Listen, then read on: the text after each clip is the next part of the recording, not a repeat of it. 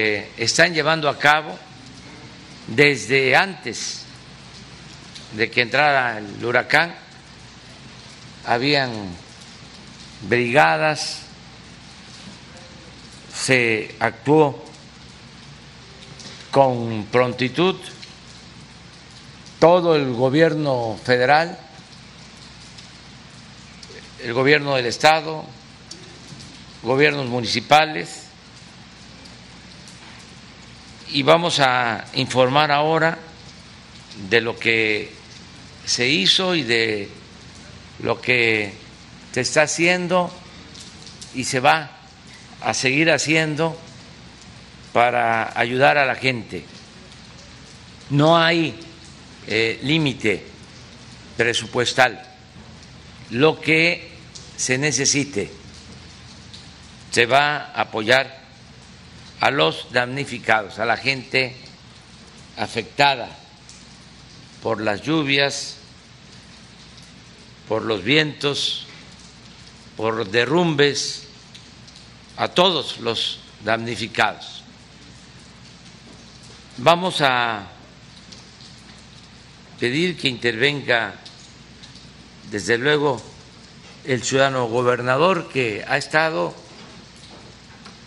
coordinando toda la acción desde antes de la llegada del huracán a las costas de Veracruz. Solo pedirle a toda la gente, a los que nos están escuchando, en Gutiérrez Zamora, en Nautla, que ya se va a atender a todos, que no es conveniente que tomen la carretera porque se afecta en las acciones que se están llevando a cabo para restablecer el servicio de energía eléctrica, para abastecer de alimentos, de agua, y además se perjudica a la población. Que tengan confianza, que van a ser atendidos, que no se dejen manipular, porque en estos tiempos, desgraciadamente, hay mucho vividor porque así era la costumbre antes, de que había un fenómeno natural que afectaba, una inundación, un temblor, huracanes, y se repartía a diestra y siniestra y los dirigentes aprovechados, corruptos, se quedaban con las cosas, no se le entregaba a la gente afectada. Dinero y despensas y colchonetas y de todo, se lo robaban. Entonces ya no es así, para que se tenga una idea Ahora se va a realizar un censo casa por casa en todos los municipios, igual como se hizo en Tabasco con las inundaciones. Y toda la ayuda, todo el apoyo lo va a entregar casa por casa la Secretaría de Marina y la Secretaría de la Defensa no se va a entregar intermediarios de dirigentes de organizaciones sociales o de la llamada sociedad civil, sino va a ser casa por casa, todo lo que se necesite. Pedirle entonces a la gente que nos ayuden, que este, no tomen las carreteras, y que nos tengan confianza, que somos gentes de palabra y que vamos a ayudarles a todos como lo merecen. Entonces vamos a escuchar al gobernador Huitláhuac García que nos dé su informe.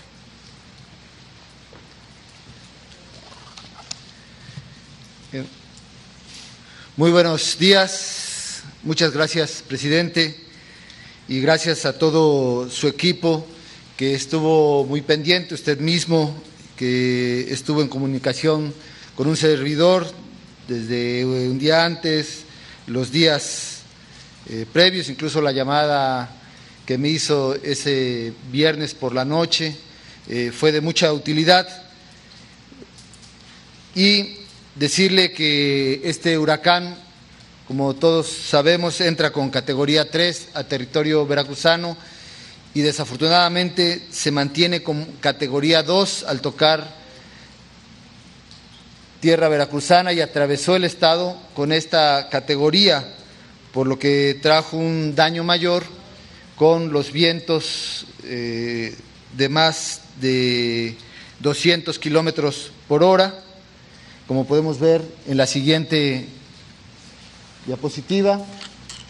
Sí, el sábado en la madrugada se tiene el impacto y de todo ese impacto tenemos 62 municipios con afectación, esto pudiera incrementarse, son diferentes tipos de afectaciones, como podemos ver en esta gráfica, en verde están los que fueron impactados con un viento de esa magnitud, entre 150 kilómetros por hora a las rachas de 205 kilómetros por hora. Eh, también la lista, si vemos la siguiente, esta es la lista preliminar de 62 municipios afectados con los diferentes con las diferentes afectaciones principales.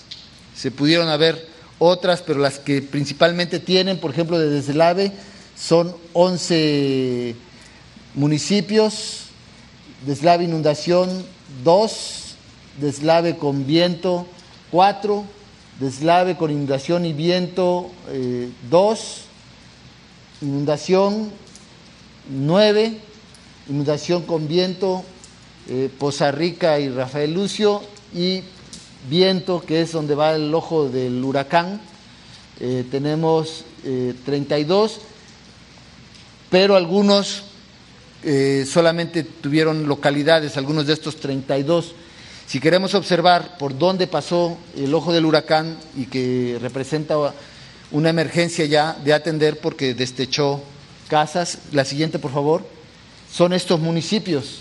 Aquí pasó el ojo del huracán y esto requiere la atención urgente, eh, puesto que derribó postes de luz eléctrica y destechó casas principalmente. Son 24 municipios, los podemos eh, resumir, eh, que es la Sierra del Totonacapan y la Sierra de la Huasteca Baja. La que sigue, por favor. Eh, las principales necesidades en estos son restablecer la red eléctrica y el servicio al consumidor, restituir las láminas de viviendas y pequeños comercios costeros, el agua para consumo, estas zonas indígenas tienen una producción importante de maíz para autoconsumo, por lo tanto habría que implementar un apoyo de compra de maíz para estas zonas serranas del Totonacapan y de la Huasteca Baja. Y desde luego paquetes alimentarios en las zonas que están incomunicadas, desbastadas o que la restitución de luz nos ha tomado estos tres días que llevamos. La que sigue. Las acciones implementadas, eh, recordemos que al inicio se hizo una movilización previa de personal que rebasó los, las siete mil personas.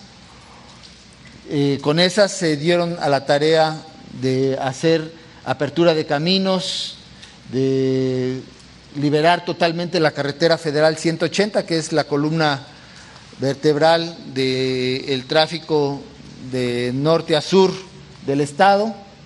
liberar el paso a todas las cabeceras de los municipios del Totonacapan, lograr la comunicación y puente de ayuda aérea con los municipios incomunicados de la Huasteca Baja, esto es alcanzar Ilamatlán, por ejemplo, fue un objetivo, lo logramos con apoyo de las aeronaves, sobre todo de Marina, que pueden hacer estos vuelos en condiciones pues un poco difíciles porque la nubosidad siempre alcanza esas zonas altas. Eh, el inicio del restablecimiento del servicio de energía eléctrica, que al segundo día ya llevaba el 60% de avance, hoy ya se tiene mucho más, seguramente Comisión Federal de Electricidad nos lo podrá informar a detalle. Eh, la limpia, el desasolve, recuperación de espacios con el apoyo de brigadas mixtas entre ciudadanía, gente de gobierno, fuerzas municipales, estatales, federales, todos a esta tarea. Inicio también ya del diagnóstico de necesidades para acelerar la entrega de apoyos acorde a la emergencia y la distribución de los primeros insumos ya de manera emergente que se ha iniciado. La que sigue. ¿Sí? Bueno, los trabajos preliminares eh, ya los habíamos informado antes. Eh, la fuerza de tarea, como lo decía, en las primeras horas previas se había ya movilizado alrededor de 7.800 eh, elementos entre Secretaría de Protección Civil, la Coordinación Nacional de Protección Civil, Comisión Federal de Electricidad, Secretaría de Comisión y Transportes, CONAFOR, la Secretaría de Salud, desde luego elementos de SEDENA, eh, de la Secretaría de Medio Ambiente del Estado, de la Secretaría de Infraestructura Obra Pública, de la División de Tránsito y Transporte del Estado, Marina, Guardia Nacional, eh, todas las que están ahí, eh, Secretaría de Seguridad Pública, en fin, movilizamos todo lo que pudimos para poder atender de manera emergente, de tal manera que en las primeras 24 horas ya teníamos más de 9 mil elementos trabajando, esta cantidad ya se duplicó, eh, ahorita vamos a, oír ya, por ejemplo, cómo Guardia Nacional incrementó inmediatamente su personal, eh, Marina también, Sedena también, por lo tanto este número ya es este, eh, muy superior. También de vehículos ya es muy superior, esto es de las primeras 24 horas, 1.042 vehículos, 76 ambulancias que guardando eh, el respeto a quienes fallecieron, eh, no fueron muchas las que se utilizaron en esta emergencia, eh, aunque ya teníamos 76 dispuestas para atender emergencias mayores. ya se tienen en las primeras 24 horas repartidos 13 mil insumos y teníamos, tenemos desplegados 115 de vehículos de maquinaria, eh, entre ellos maquinaria pesada a través de la Secretaría de Comunicación y Transporte, de la Secretaría de Infraestructura y Obra Pública del Estado y de las direcciones municipales de protección civil, también apoyando. Esto nos dio capacidad, por ejemplo, para abrir caminos a las cabeceras en el Totonacapan y ya tenemos también la apertura algunos caminos hacia la Huasteca Baja, por ejemplo, alcanzar la cabecera de Tlachichilco por tierra fue importante, estamos tratando de alcanzar también por tierra desde Veracruz y desde Hidalgo, Zacualpan, Tlachichilco, este, Texcatepec y Lamatlán, que son los que están hasta, aquella, hasta aquel extremo. La que sigue. Sí. Eh, yo quiero hacer público el agradecimiento a gobiernos de otros estados que nos han apoyado y que nos permitió incrementar en los últimos días las fuerzas eh, de apoyo y de tareas inmediatas. Al gobierno de Tabasco agradecerle que envió elementos de protección civil, eh, que después de las primeras acciones de apoyo, de limpieza, etcétera, ya también están apoyando en el censo, puesto que han logrado entrar a las zonas difíciles. También al gobierno de Chiapas, eh, al gobernador eh, Rutilio Escandón, al gobernador Adán Augusto, agradecerles mucho. Desde luego también a la Ciudad de México, que envió un gran apoyo, un buen equipo, Eh, a la jefa de gobierno mi gratitud, la, gratitud del pueblo veracruzano, a Claudia Sheinbaum, muchas gracias. Eh, entre otras cosas, envió equipo para abastecer de agua potable, que era muy importante, nos empezaba a escasear. Eh, al gobierno de Tamaulipas también, que nos permitió atender desde el norte enviar algunos elementos a las zonas limítrofes, sobre todo con San Luis Potosí y más hacia este, la Huasteca Baja. También al gobierno de Morelos, que envió a Cuauhtémoc Blanco mi gratitud también por el apoyo que, aunque está retirado, y, este, con, hizo su esfuerzo con un poco de personal, apoyar también. Y desde luego al gobernador de Hidalgo y al gobernador de Puebla, que no obstante que ellos también están enfrentando una situación similar, porque como sabemos este fenómeno meteorológico atravesó buena parte del territorio mexicano, a ellos los golpeó también muy fuerte eh, este huracán, están apoyando esto para disponer la entrada por la parte de estos estados y alcanzar la sierra de Guayacocotla, desde Hidalgo y desde Puebla. Por ejemplo, en Hidalgo se nos facilitó eh, una instalación del el DIF en Agua Blanca para poder alcanzar los municipios de Guayacocotla, Texcatepec, Santecomatlán e Ilamatlán, porque por vía terrestre de este lado apenas estamos alcanzándolos. Y eh, tenemos ya eh, todos estos centros de acopio, están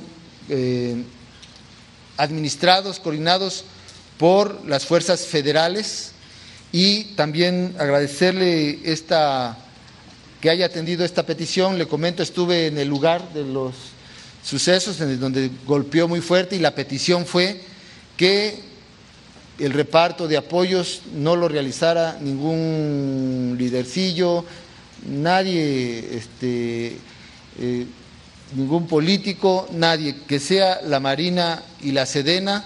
Entonces yo le agradezco esta decisión, presidente, porque sin duda eso evitará este, que exista inconformidad, porque como sabemos estas instituciones tienen un gran prestigio y ellos no tienen miramientos ni de colores ni ningún tipo, apoyan de manera directa a la población que está afectada.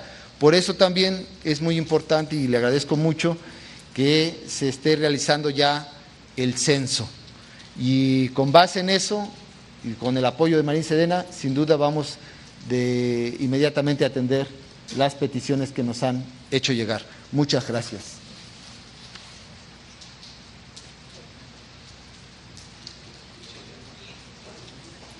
Adelante, adelante ya.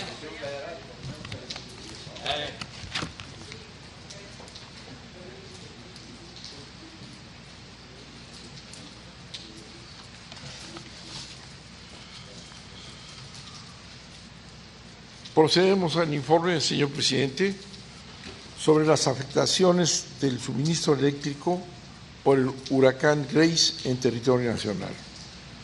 Tuvo una primera entrada en Guerrero, Yucatán y Campeche, y una segunda entrada al territorio nacional en Veracruz el 21 de agosto de 2021, alrededor de las 0.30 horas, con categoría 3 en la escala. Categoría 3 significa eh, lo que ha venido ocurriendo en Veracruz, 200 hasta 209 kilómetros por hora. Han resultado afectados, señor presidente, 868.996 usuarios de los estados de Veracruz, Puebla, Tlaxcala, Hidalgo y San Luis Potosí. Con la intervención de 1.712 trabajadores electricistas, 338 grúas, 474 vehículos, 35 plantas de emergencia y dos helicópteros. Al 25 de agosto se tiene confianza en el restablecimiento del sistema eléctrico el día de hoy y mañana. Pedimos así la continuación del video.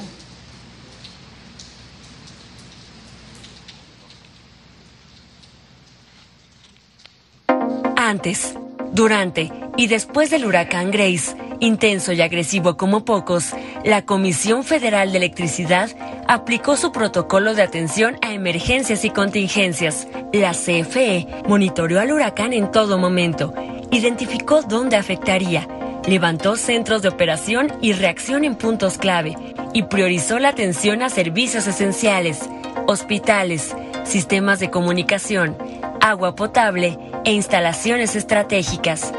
El primer impacto de Grace fue el jueves 19 de agosto, cuando llegó a la península de Yucatán. La CFE se anticipó enviando 1.224 trabajadores electricistas, 239 grúas, 339 vehículos, 69 plantas de emergencia y un helicóptero. En Yucatán, Campeche y Quintana Roo, Grace afectó el suministro eléctrico de 740.509 usuarios. Trabajando sin parar, el personal experto y comprometido de CFE restableció a la normalidad el flujo eléctrico en tan solo dos días. Después, la madrugada del 21 de agosto, Grace entró a Veracruz convertido en huracán categoría 3. Causó fuertes lluvias y vientos en Veracruz, Hidalgo, Puebla, San Luis Potosí y Tlaxcala, afectando a 868 mil usuarios, 456 mil en Veracruz. La CFE se preparó ante este segundo embate, disponiendo de 1.712 trabajadores electricistas, 338 grúas, 474 vehículos, 35 plantas de emergencia y dos helicópteros. Los trabajadores no han parado y pese a los graves daños que dejó Grace a su paso, en solo 48 horas recuperaron el servicio para el 65% de los usuarios afectados. La CFE y su personal siempre han dado todo para que los mexicanos tengan electricidad.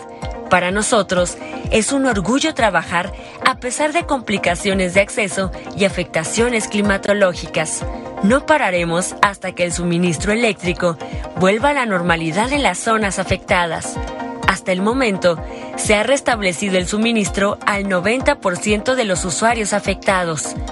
A la mayoría de los 86.000 que siguen en proceso de atención, se les restablecerá el suministro el día de hoy.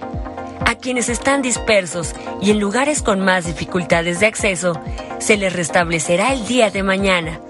La CFE refrenda su compromiso de restablecer el suministro eléctrico al 100% de los usuarios afectados, dando prioridad y respaldo a los 22 municipios veracruzanos declarados en emergencia. Comisión Federal de Electricidad. Eso es todo, señor presidente. Muchas gracias.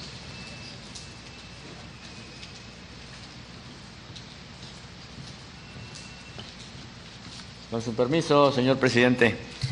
A continuación vamos a exponer lo, lo, que le corresponde a la Secretaría de Marina Armada de México a través de su plan Marina.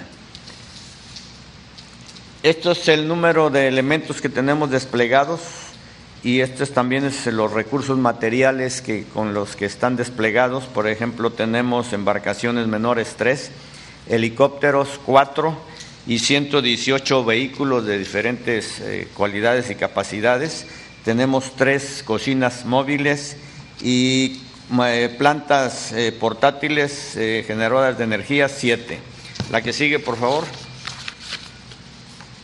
A la Secretaría de Marina, a través de su plan Marina, le tocó atender nueve municipios, como lo, pueden ver ahí, y, y, tienen en cada municipio diferentes diferente personal y diferentes equipos. Por ejemplo, en Poza Rica, Veracruz, que es para nosotros, eh, ahí va a ser un centro, estamos en coordinación con la Secretaría de la Defensa a través de su plan DN3, cerca de ahí hay una cuartel de la defensa y va a ser un centro de acopio y de ahí nos van, se van a trasladar a Poza Rica al aeropuerto, donde hay tres, 12 eh, este, helicópteros MI que tienen la capacidad de transportar entre mil y mil doscientas eh, despensas y así como otro tipo de, productos que nos vayan llegando.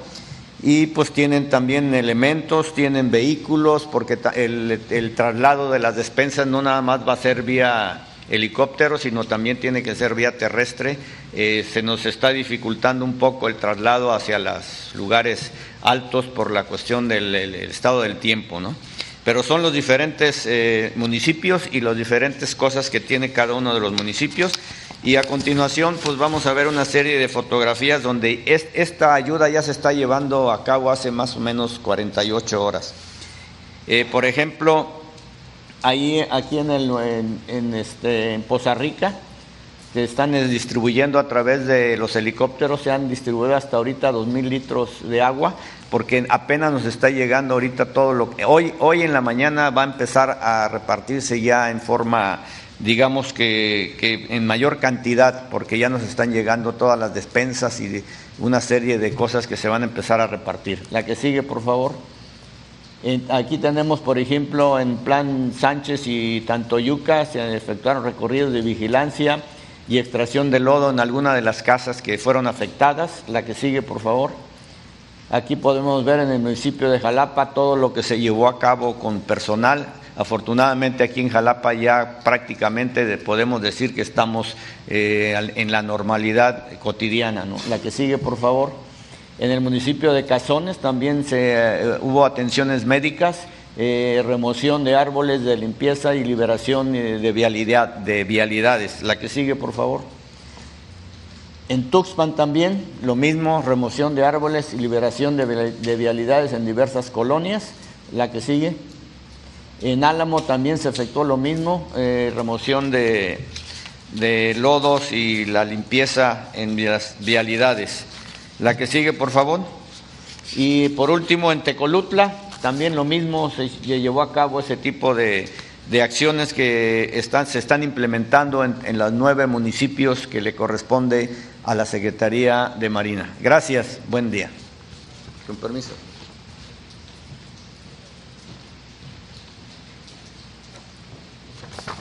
Con su permiso, señor presidente. Bien, por parte de la Secretaría de Defensa Nacional, Aquí vamos a informar sobre las acciones que se han llevado a cabo para la atención de, este auxilio a la población. Eh, durante la, fase de prevención, eh, la Secretaría de la Defensa alertó a 35.096 hombres en todo el área en donde este, se tenía la información que podría ser afectado por el huracán Grace.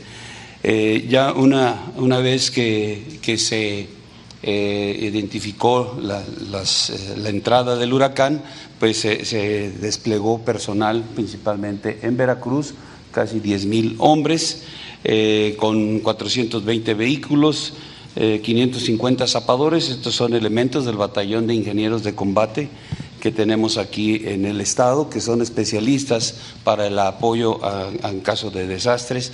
También 250 elementos eh, médicos, 13 eh, aeronaves, 13 eh, helicópteros, 8 aviones, 25 equipos o maquinaria pesada y 3 cocinas comunitarias. Y tenemos todavía la, la Fuerza de Apoyo a Casos de Desastre en la Ciudad de México. Esta sigue en alerta para que eh, de, requerirlo se traslade aquí al estado de Veracruz. Eh, también durante esta fase de prevención se, eh, coordinó con el gobierno del Estado la, activación o la preparación de 396 albergues, el monitoreo del movimiento del huracán. Se establecieron dos, dos centros de acopio, uno en Coatzintla, y otro en el, en el, Tajín, en el de Coatzintla, para recibir todo el apoyo de, federal y el Tajín toda la parte del gobierno del Estado y donaciones de, que provenientes de otros lugares. Eh, también se establecieron siete subcentros eh, para hacer la distribución de, toda la ayuda, que es en Cerro Azul, Tuxpan, Coatzintla, Tajín, Martínez de la Torre, Tempual y San Rafael. También eh, este, se estuvo monitoreando lo del cierre del aeropuerto para evitar eh, este, algunos accidentes y reconocimientos terrestres en el área. Eh, ya una vez que el día sábado impactó el, el, este, el huracán, se identificó el área, las zonas militares que están en, o que coinciden con el área afectada son la 19, la 25 y la 26 zonas, las cuales está activado con todo su personal para apoyar a la población. Eh, se identificaron, como ya lo mencionó el señor gobernador, 62 municipios con diferentes grados de afectación y 24 son los que están mayormente afectados y donde vamos a concentrar eh, la, eh, ayuda en estos, en estos momentos. los, los, daños preliminares que se pudieron ubicar durante los reconocimientos fueron pues, eh, daños en diferentes colonias o comunidades, daños en escuelas, derrumbes, deslaves, eh, corrientes eh, desbordadas, árboles caídos, puentes caídos. esto ya también lo, citó el señor gobernador, va a realizarse un censo ordenado ya por el señor presidente, para que con el censo se tenga la información certera sobre los daños y sobre las familias a las cuales requieren el apoyo. Durante ya la, fase de auxilio, eh, en donde el personal eh, ya desplegado inició sus actividades, estas son los principales, el rescate de seis cuerpos lamentablemente sin vida, eh, la búsqueda y rescate de cuatro personas, 34 familias evacuadas, 380 raciones eh, calientes distribuidas en diferentes partes. Eh, tenemos eh, ya en proceso de distribución estas primeras 3.429 despensas. El proceso de, distribución abarca desde la recepción, la notificación, la integración de esas despensas, la organización y el traslado hacia las áreas que determinen desde el personal que está coordinando todas las acciones. Eh, también eh, se remolcaron 50 vehículos que estaban varados, 130 toneladas de, lodo y escombros, 458 árboles eh, caídos, 18 ríos o corrientes fueron desasolvados y se efectuó el control de tránsito en 23 puntos donde existía anegación. Continuando con las acciones, el día 22 este, se recibió la, instrucción del señor presidente de, trasladar agua, eh, estaba siendo requerida agua en el área por las condiciones eh, en que había, eh, se, se, había sido afectadas las áreas aquí en Veracruz. Entonces, con esta instrucción del señor presidente, rápidamente se trasladaron aeronaves con, con agua para ser distribuida. Eh, el día 22 fueron 8 toneladas de agua con dos aviones de la Fuerza Aérea Mexicana. Y el día 23 otras 8 toneladas con estos otros dos aviones para eh, concentrar el agua y distribuirla en el área eh, este, crítica.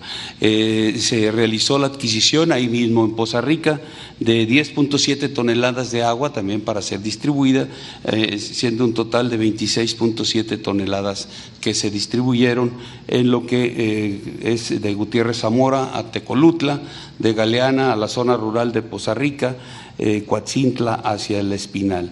Se emplearon como mencioné, las aeronaves de la Fuerza Aérea y personal de pilotos. Eh, también viendo esta necesidad del agua y para evitar todo el movimiento del, traslado de otros puntos, eh, desplegamos una planta potabilizadora de agua en la comunidad de Menegildo Galeana, Gutiérrez Zamora, eh, Veracruz, en una parte central para atender a poblaciones cercanas ahí y otras un poquito más lejanas. La principal eh, ayuda sería, o los poblados más cercanos son Papantla, Gutiérrez Zamora, Tecolutla, Carrillo Puerto, San Pablo y, El Rincón, y las un poco más alejadas que todavía alcanzamos a proporcionar el apoyo son Tres Cruces, La Grandeza y El Encanto. Hasta la fecha hemos eh, este, eh, distribuido 40 mil litros de agua purificada eh, esta, purificadora eh, este, trabaja o, purifica 5 mil litros por hora. Tiene eh, tres cisternas que le están abasteciendo de agua para poder estar auxiliando a la población.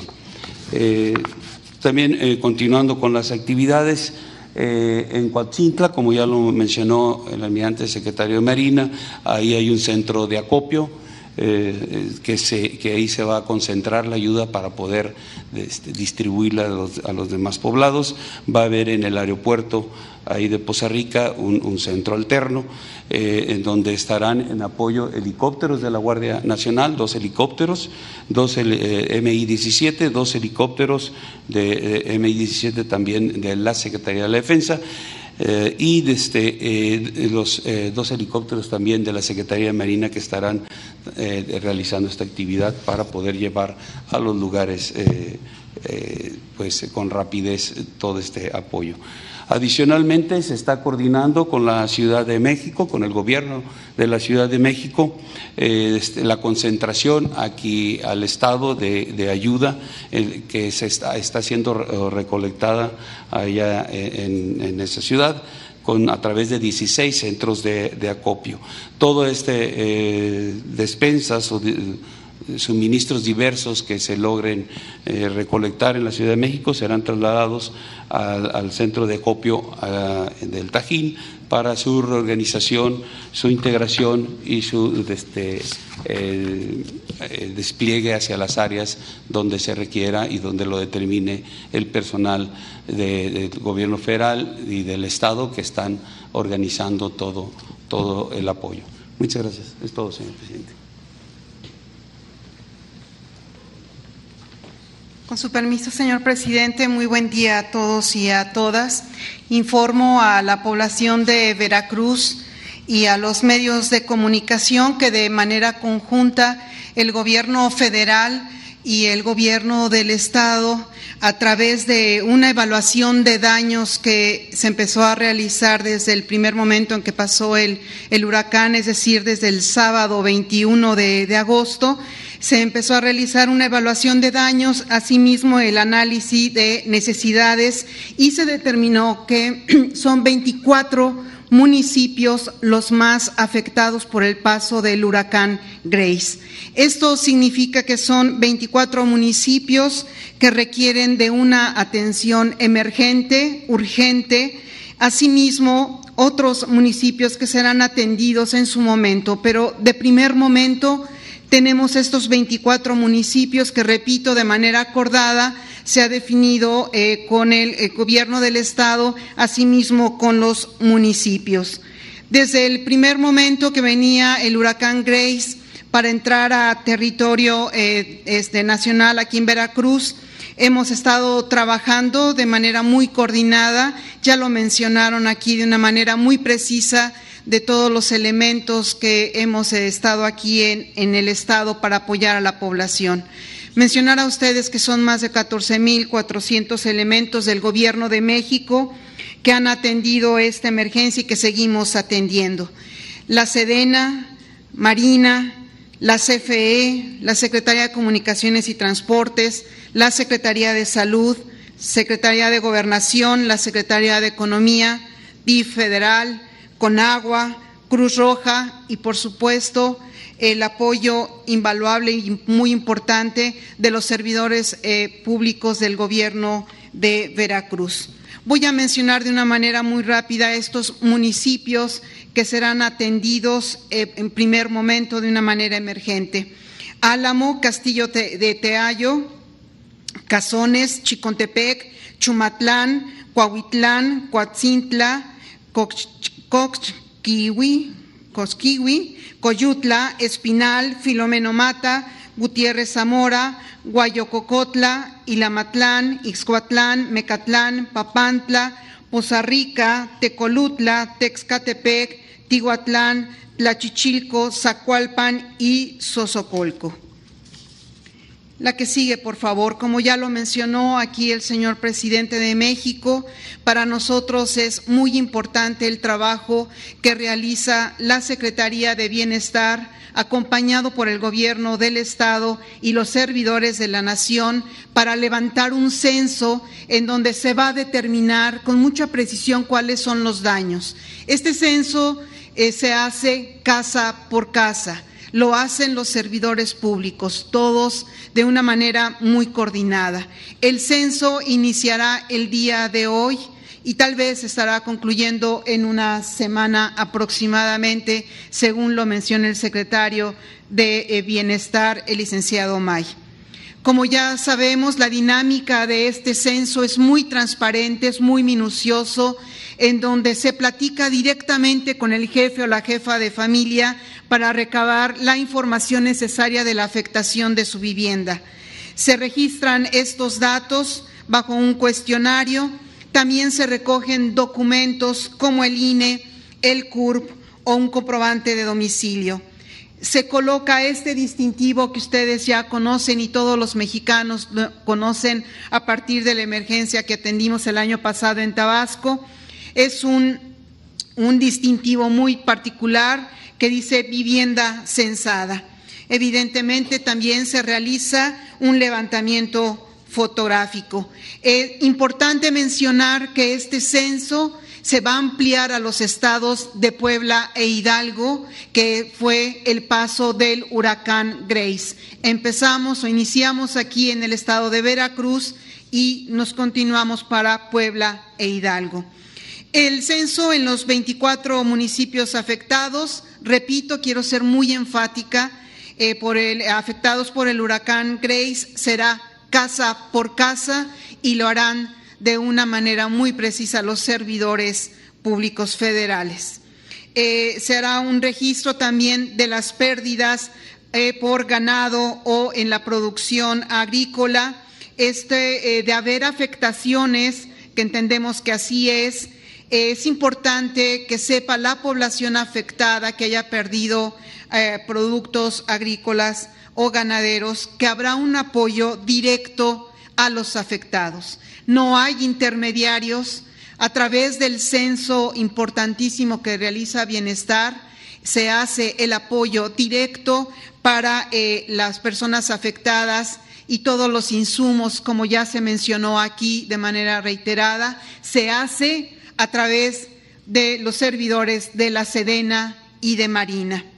Asimismo, SEDATU eh, realiza de manera conjunta una evaluación de los daños en la vivienda, ya lo está realizando desde el sábado pasado, ya tenemos algunas cifras preliminares.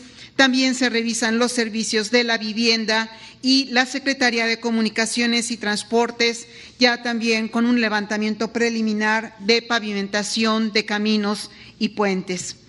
Desde el primer momento ha estado llegando se ha estado distribuyendo entre la población afectada una despensa de sobrevivencia que eh, se eh, realiza eh, muy, de una manera muy importante distribuyéndolo de casa por casa. es una despensa muy buena porque la gente se queda sin nada por el momento, por días incluso, y se va a incrementar tenemos la instrucción precisa del eh, presidente de, México de que el gobierno federal apoye a esta población afectada. Se van a distribuir insumos de despensas, de agua, láminas, que son muy importantes, los cobertores, colchonetas, kit de limpieza, etcétera. Informar a la población. Sedena y Marina distribuye directamente entre la población afectada. Esto nos permite ser transparentes, nos permite estar cercanos a la gente y que nos vaya identificando como gente honesta y transparente y además que trabaja con mucho compromiso. Todas estas cantidades que se entreguen, repito, serán distribuidas por Sedena y Marina. Ya tenemos un centro de, de acopio muy importante que ha instalado la Sedena en el municipio de Coatzintla. Por último, eh, solo hacer énfasis en las acciones de la Secretaría de Comunicaciones y Transportes, que reúne con el Gobierno del Estado de manera coordinada la identificación de las afectaciones de la red estatal así como la evaluación de los daños de la red federal y, evidentemente, iniciar de inmediato con la rehabilitación de los caminos que por el momento ya están abiertos. Eh, la evaluación de daños a través de la SEDATU eh, de las viviendas afectadas, asimismo la reconstrucción de la infraestructura, que se levante en el censo, que haya que realizar, que haya que atender de hospitales y escuelas. Todo esto será levantado por eh, el censo que realice la Secretaría de Bienestar. Eso sería todo, señor presidente.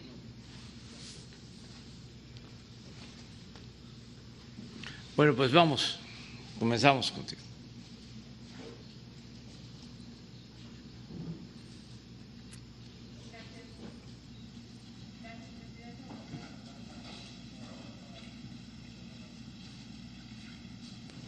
Gracias, presidente. Buenos días. Claudia Montero, del Calor Político.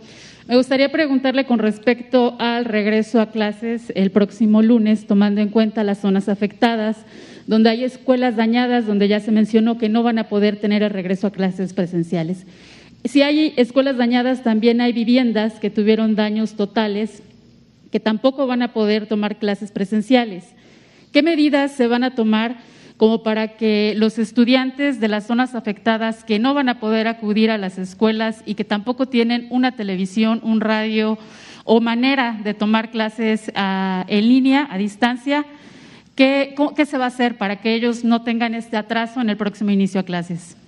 Bueno, este, donde no hay condiciones, pues no es posible el reinicio a clases. Pero eh, afortunadamente el huracán no eh, causó daños en la mayoría del territorio de Veracruz. Para tener una idea, Veracruz tiene 212 municipios y estamos hablando de 60, 62. Entonces, sí vamos a poder reiniciar las clases en la mayoría de los municipios de Veracruz. Todo esto lo digo porque estoy a favor decididamente, abiertamente, del regreso a clases, porque considero que es necesario. Ya no podemos mantener cerradas las escuelas.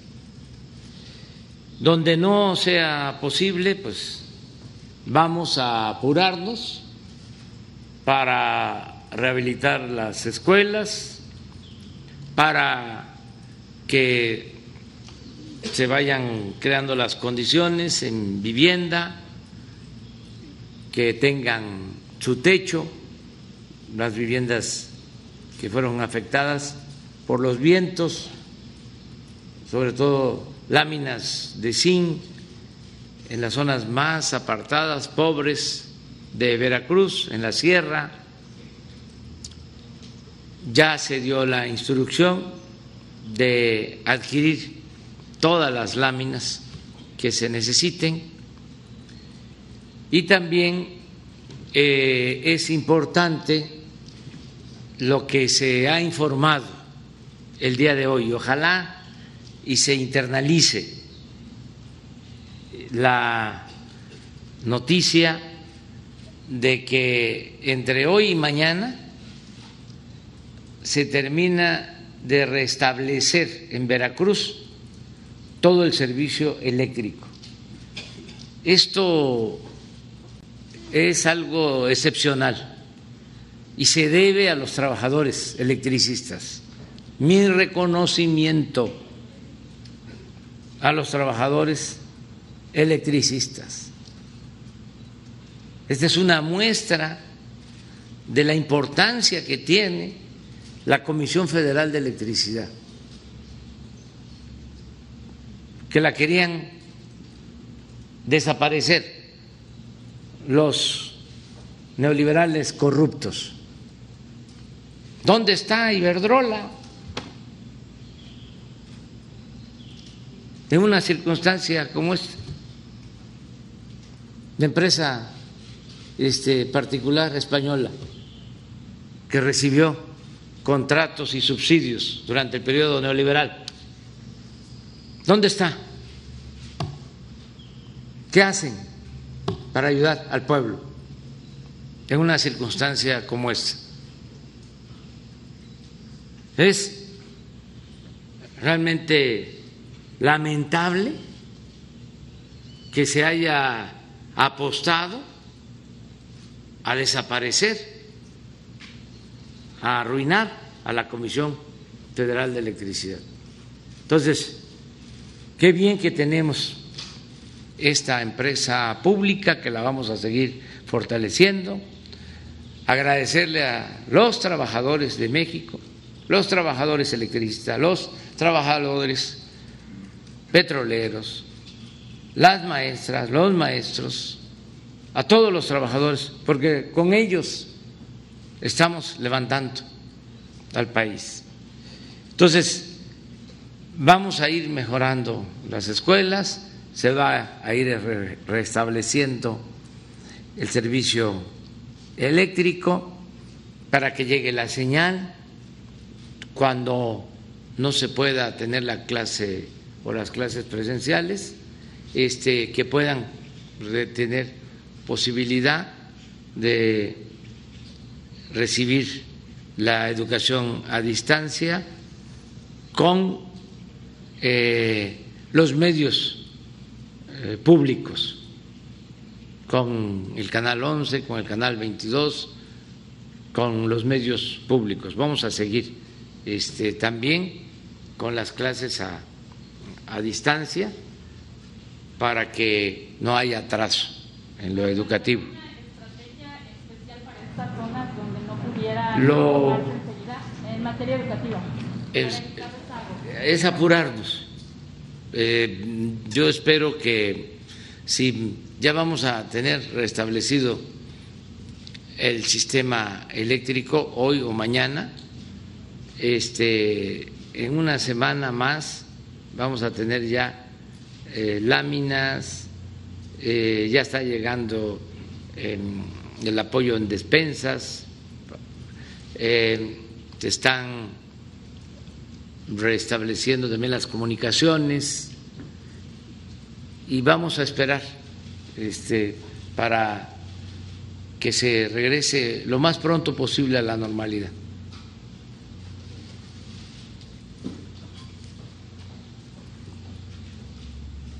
Buenos días, presidente. Pablo Jair Ortega, de Versiones y Columnas sin Nombre. Nada más una pregunta. Hace unos días fue asesinado el periodista Jacinto Romero Flores en el municipio de Iztaxoquitlán. Usted comentaba en su conferencia mañanera hace unos días que iba a plantear la revisión del mecanismo de protección a periodistas con el, con el subsecretario de Derechos Humanos, eh, Alejandro Encinas. Quisiera saber si hay algún avance en este tema. Nada más sería mi intervención. Sí, se está este, analizando cómo revisar este sistema de protección a periodistas. Es un compromiso. Este, Alejandro Encinas tiene esta encomienda y lo vamos a hacer lo más pronto posible. Y yo espero que para la próxima semana ya él pueda informarnos sobre este tema. Y lo lamentamos mucho, lo de la pérdida de este periodista veracruzano y eh, la pérdida de otros periodistas que en cumplimiento de su deber los eh, asesinan. Eh, también decirles que no permitimos en ningún caso que estos hechos delictivos queden impunes. Hoy me acaban de informar de cómo ya están presos. Todos los que participaron, creo que falta uno, en eh, los crímenes que se cometieron en el sur de Veracruz, en Cozoleacaque, de dos este, mujeres, la mamá, la hija, que entraron a sus casas para robarles y las asesinaron de manera vil, cobarde Em, eh, de manera brutal y ya están todos prácticamente en la cárcel. Eh, esto fue este mismo año, como en febrero. Sí, y ya están todos en la cárcel. Falta uno, eh, eh, no podemos permitir que queden impunes estos casos.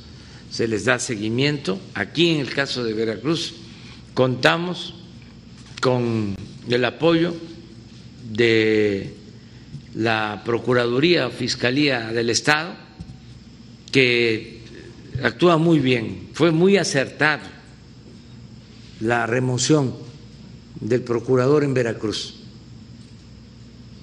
A partir, se puede hasta probar con datos, a partir de que se removió al fiscal, eh, bajaron los homicidios y los, los secuestros, sobre todo, porque depende mucho del comportamiento de, como decía el presidente Juárez, del recto proceder de la autoridad. Depende muchísimo. Si la delincuencia eh, manda, pues ya no hay este, esperanzas. Es sálvase el que pueda, es pecho a tierra. Y así era en muchos casos.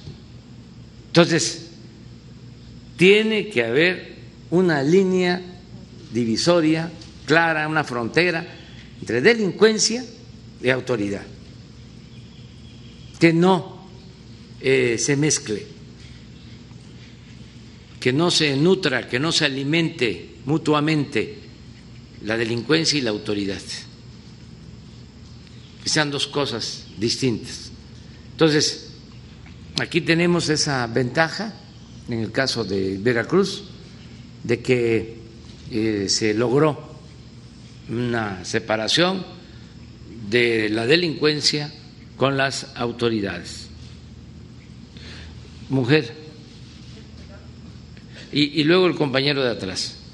Gracias, presidente. Buenos días. Eh, buenos días a todos. Preguntarle, no sé si la coordinadora de protección civil nos pueda eh, compartir la cifra preliminar de personas afectadas por el huracán. Eh, ¿Cuál sería el mecanismo de apoyo? Si se les va a entregar un vale y después serían enseres y también el número de personas fallecidas.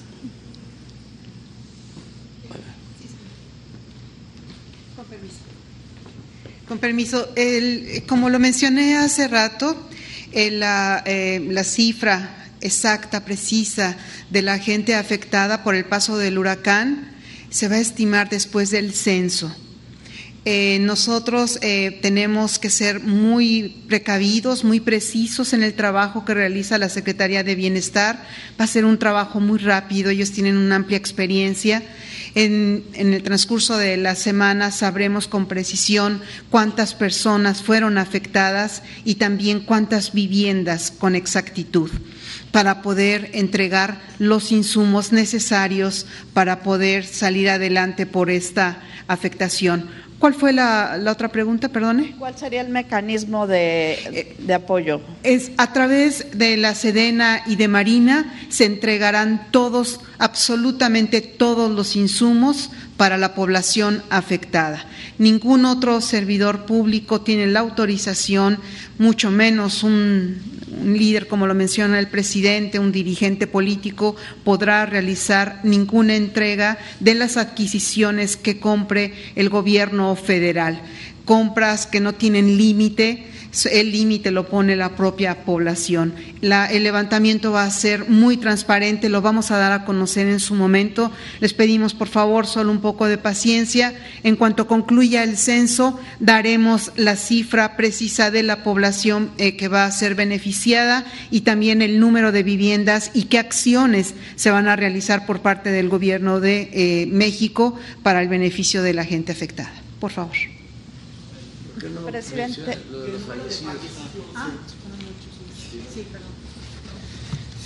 Bien, sobre el número de fallecimientos, lamentablemente la mayoría se da aquí en la ciudad de Jalapa. El golpe de agua trajo consigo el deslave de una parte de una zona elevada y afectó una vivienda donde, como ustedes saben, fallecieron seis personas de la misma familia. Eh, son eh, la madre y los hijos. Y también el día del evento, por la noche, o sea, un día anterior, se registró el fallecimiento de una persona que, no obstante que estaba ya impactando el ojo del huracán en Poza Rica, se aventuró a, caminar por la calle y entonces uno de los este, techos eh, lo golpeó y le, arrebató la vida, eh, lamentablemente. Eh, son los que tenemos este, en registro. había una tres personas que un servidor mencionó estaban desaparecidas aquí mismo en Jalapa, después resultó que aparecieron porque se habían resguardado en otro lugar pero de momento al buscar en su casa pues no se habían encontrado, se temía por que les hubiera pasado algo, ya se ubicaron. Asimismo también se localizó a otra persona en el norte del estado, que también esa persona, sus familiares lo andaban buscando, es una persona adulta, eh, resultó que había este, salido a otras cosas y ya este, fue localizado. Hasta ahora son los que lo, que tenemos registrado, por fortuna no hay, no hay mayores decesos. Gracias. Presidente, eh, dos preguntas, si me permite. primero, eh, sobre esta resolución de la Corte Suprema de Estados Unidos que le pide al gobierno de Estados Unidos restablecer el programa Quédate en México, si el gobierno mexicano estaría en posibilidad de recibir de nueva cuenta a estas personas que solicitan asilo a ese país. Sí, acerca de esa resolución de la Corte del eh, gobierno de Estados Unidos, hoy va a dar una conferencia de prensa el secretario de Relaciones Exteriores. Él va a tratar este asunto más tarde, el día de hoy. Y en, en, otro tema, hoy Ricardo Anaya sube un nuevo video, lo hace temprano porque supongo quiere aparecer en la conferencia mañanera y dice que él se presenta ante el juez si sus hermanos eh, tienen el mismo tratamiento luego de que aparecieron en video recibiendo dinero. Eh, ¿Qué le respondería a, Ricardo Anaya? Pues que ya este, haga lo que considere más conveniente y que asuma su responsabilidad. Nada más que le quede muy claro, lo sabe, lo que pasa que es chueco, hipócrita. Sabe muy bien que yo no persigo a nadie. Yo no soy de malas entrañas. Yo no odio. No soy igual a ellos. Entonces él lo sabe. Entonces, de manera mañosa, este, me echa la culpa para buscar protección. Es como el que le arrebata la bolsa a una señora y empieza a gritar a ladrón, a ladrón, a ladrón.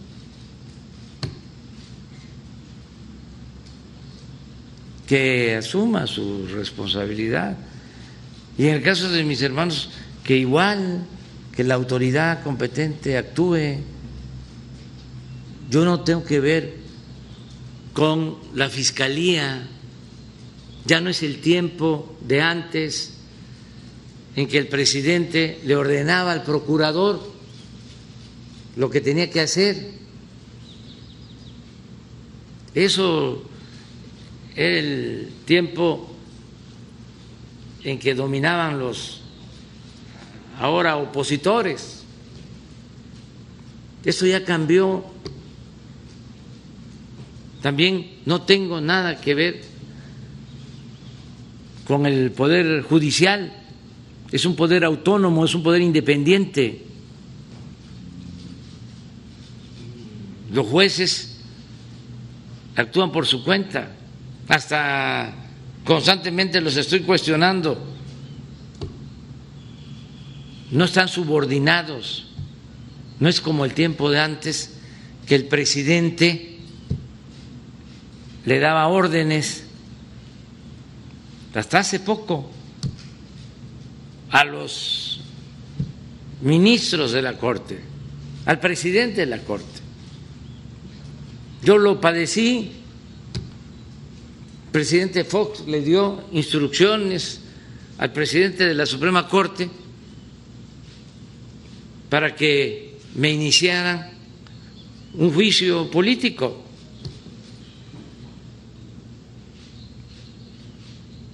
Así, este, de claro, hasta se pronunciaron en contra mía todos los ministros en desplegados por instrucciones del presidente Fox. Entonces, no somos iguales. Esta gente de pensamiento conservador, además de corruptos, son muy hipócritas. Esa es su verdadera doctrina, la hipocresía. Entonces, que le quede claro, aunque la verdad, repito, sí le queda claro. Sería solo una estrategia política. Es un, una marrullería, una maniobra. ¿Quién lo manda? Agarrar dinero. Que sirva esto de experiencia para los jóvenes, que no se trata de triunfar a toda costa, sin escrúpulos morales de ninguna índole. No es yo voy a escalar, voy a encaramarme en un cargo la política trepadora, sin importar los medios. El fin justifica los medios, decía Maquiavel. Y es lícito todo cuando se trata de llegar al poder. No, no, se requiere de la autoridad moral. Eso para los jóvenes. No es saber, me voy a colar. Este joven,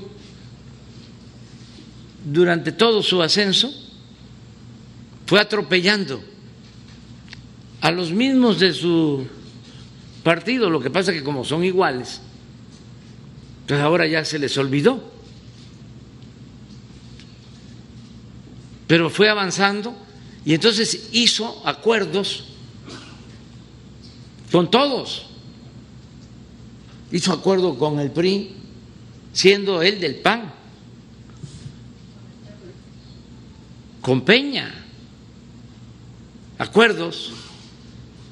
Y luego, ya que había vencido a todos, que estaba allá arriba y se sentía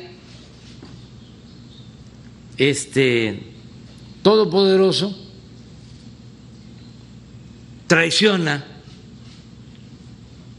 a Peña. Esa es la verdad a los que le habían dado dinero y aconsejado por este o mal aconsejado.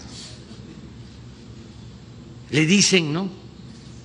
Puedes ganar la presidencia porque Peña está muy desprestigiado. Si dices en el debate que si ganas lo vas a meter a la cárcel. Imagínense esas cosas. Yo recuerdo que estábamos en un debate y esto no salió. Este, al aire, pero cuando él empieza a hablar de eso, tenía yo junto a Mit y Mit diciendo, eres un corrupto, señalándolo a él, a este Anaya. Nada más que no salió, pues. ¿Por qué? Pues sí, pero yo estaba junto a, este, a, mí.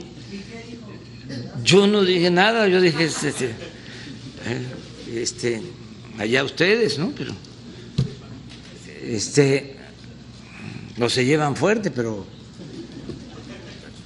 Entonces, eso es. Entonces, pero además, sobre este tema está de por medio otra información muy relevante, que es toda una enseñanza. ¿Cómo aprobaron la llamada reforma energética?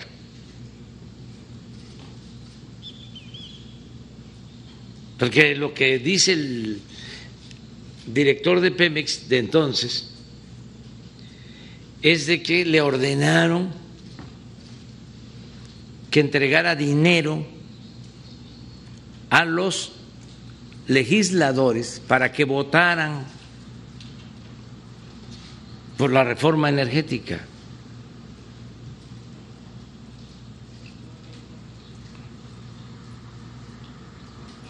Eso es un asunto este, mm, de escándalo. ¿En qué país del mundo sucede eso? De para llevar a cabo una reforma entreguen dinero a los legisladores en este caso a senadores. Y ya lo dije ayer y lo repito ahora, ¿en qué se benefició el pueblo de México con esa reforma? En nada, al contrario, te perjudicó. Con esa reforma es que querían desaparecer a la Comisión Federal de Electricidad. Con esa reforma es que se abandonó Pemex, se dejaron en ruina las refinerías, aumentó el precio de las gasolinas, del diésel, de la energía eléctrica.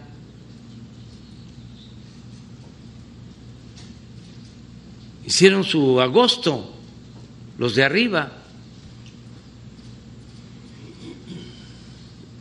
los traficantes de influencia, políticos corruptos, y se afectó al pueblo. Entonces, todo eso es lo que está saliendo, lo que está este, ventilándose. Entonces, que la Fiscalía y el Poder Judicial informe, que no se vaya a quedar todo en que por el debido proceso no se puede dar información.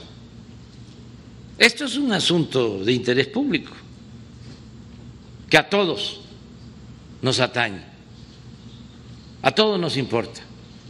Ojalá y la Fiscalía dé a conocer. Por qué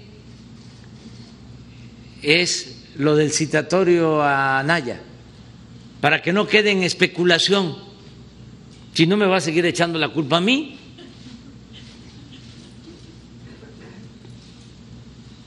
Es más, si la Fiscalía no da a conocer la causa, o eh, el Poder Judicial, yo voy a estar insistiendo de que se transparente todo el proceso. Una regla de oro de la democracia es la transparencia. Porque si no, él va a seguir hablando y la gente puede confundirse. Y como tiene tanto apoyo en los medios de información, porque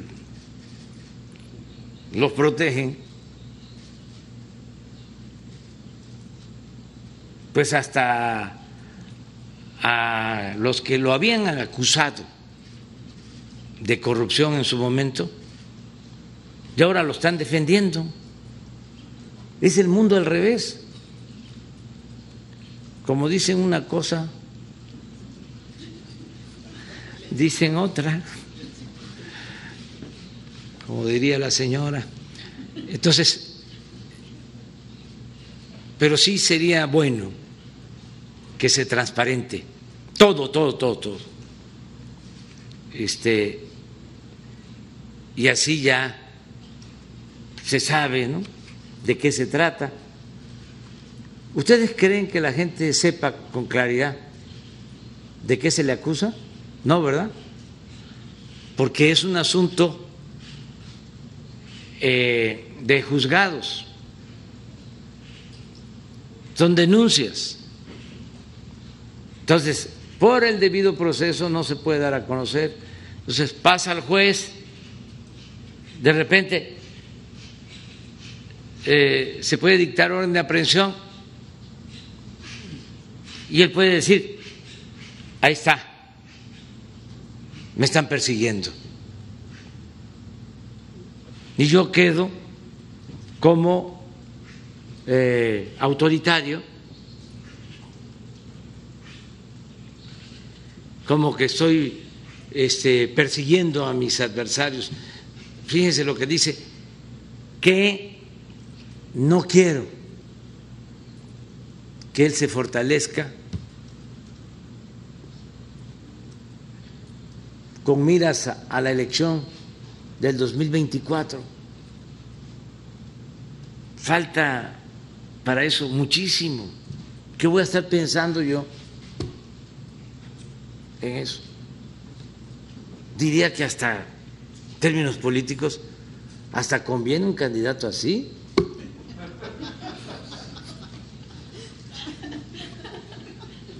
O sea, de veras. Porque en una de esas el bloque conservador, ¿no?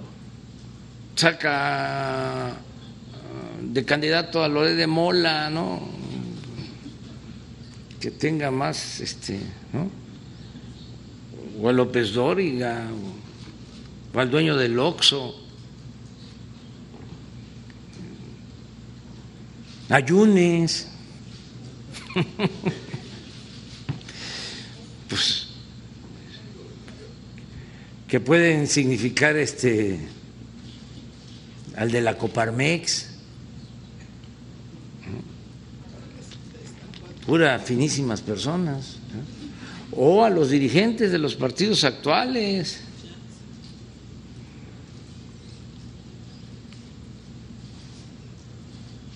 Pero ya, ¿para qué me meto en eso? Bueno, el compañero. Señor presidente, buenos días. Eh, Noé Zabaleta, de Revista Proceso y Crónica de Jalapa. Decía la secretaria de Protección Civil que en una semana podía estar levantado la totalidad del censo de afectados. Yo quisiera saber qué tiempo eh, máximo se pone el gobierno federal para que estos apoyos de los que habló la secretaria de Protección Civil sean entregados, porque en anteriores huracanes que han azotado Veracruz, azotaba eh, marzo y el año entrante llegaba el apoyo. Y usted decía que no hay límite presupuestal. Saber, porque lo que manejaba el secretario de Presión Civil son paliativos, son cosas de la inmediatez y de la emergencia. Saber si en ese no límite presupuestal que dijo usted se incluye, por ejemplo, la reparación de la carretera 180 en los tramos Vega de la Torre, Martínez de la Torre, Nautla. Esa sería eh, una pregunta. Y la segunda, Eh, nos enfilamos hacia la primera mitad de su sexenio. ¿Qué autoevaluación crítica hace usted de la atención a víctimas, sobre todo a colectivos de desaparecidos? Ha habido muchas quejas hacia su gobierno de colectivos de Guanajuato, de Guerrero, de Michoacán, de Veracruz, no se diga. Apenas el lunes, un día antes de que usted llegara, eh, colectivos del puerto de Veracruz colocaban lonas en el gimnasio Benito Juárez, ya antes lo hicieron en el Pirata Fuente, eh, de los rostros de sus hijos desaparecidos, porque decían que la fiscalía ya se olvidó de buscarlos, decían que ha detenido las búsquedas, que ya no se está haciendo, este, ya se está trabajando en la identificación de cuerpos. Entonces, esa sería la pregunta, saber qué autocrítica hace usted. Muchas de las quejas de los colectivos van sobre el recorte a, estos programas de atención a víctimas. Pues la verdad que el cuestionamiento a mi gobierno se lo dejo a mis críticos, que son muchísimos. En los medios de información todos. Proceso, reforma, milenio, universal, Televisa, etcétera, etcétera, etcétera. Todos, casi, con honrosas excepciones este, ¿cuándo va a llegar el apoyo? Lo más pronto posible. La diferencia con los de antes es lo que tú mencionabas, que tardaba mucho el apoyo en llegar, o no llegaba, o llegaba con moche. Ahora no es así. Desde luego, tiene que ser un proceso organizado, ordenado, se tiene que hacer el censo,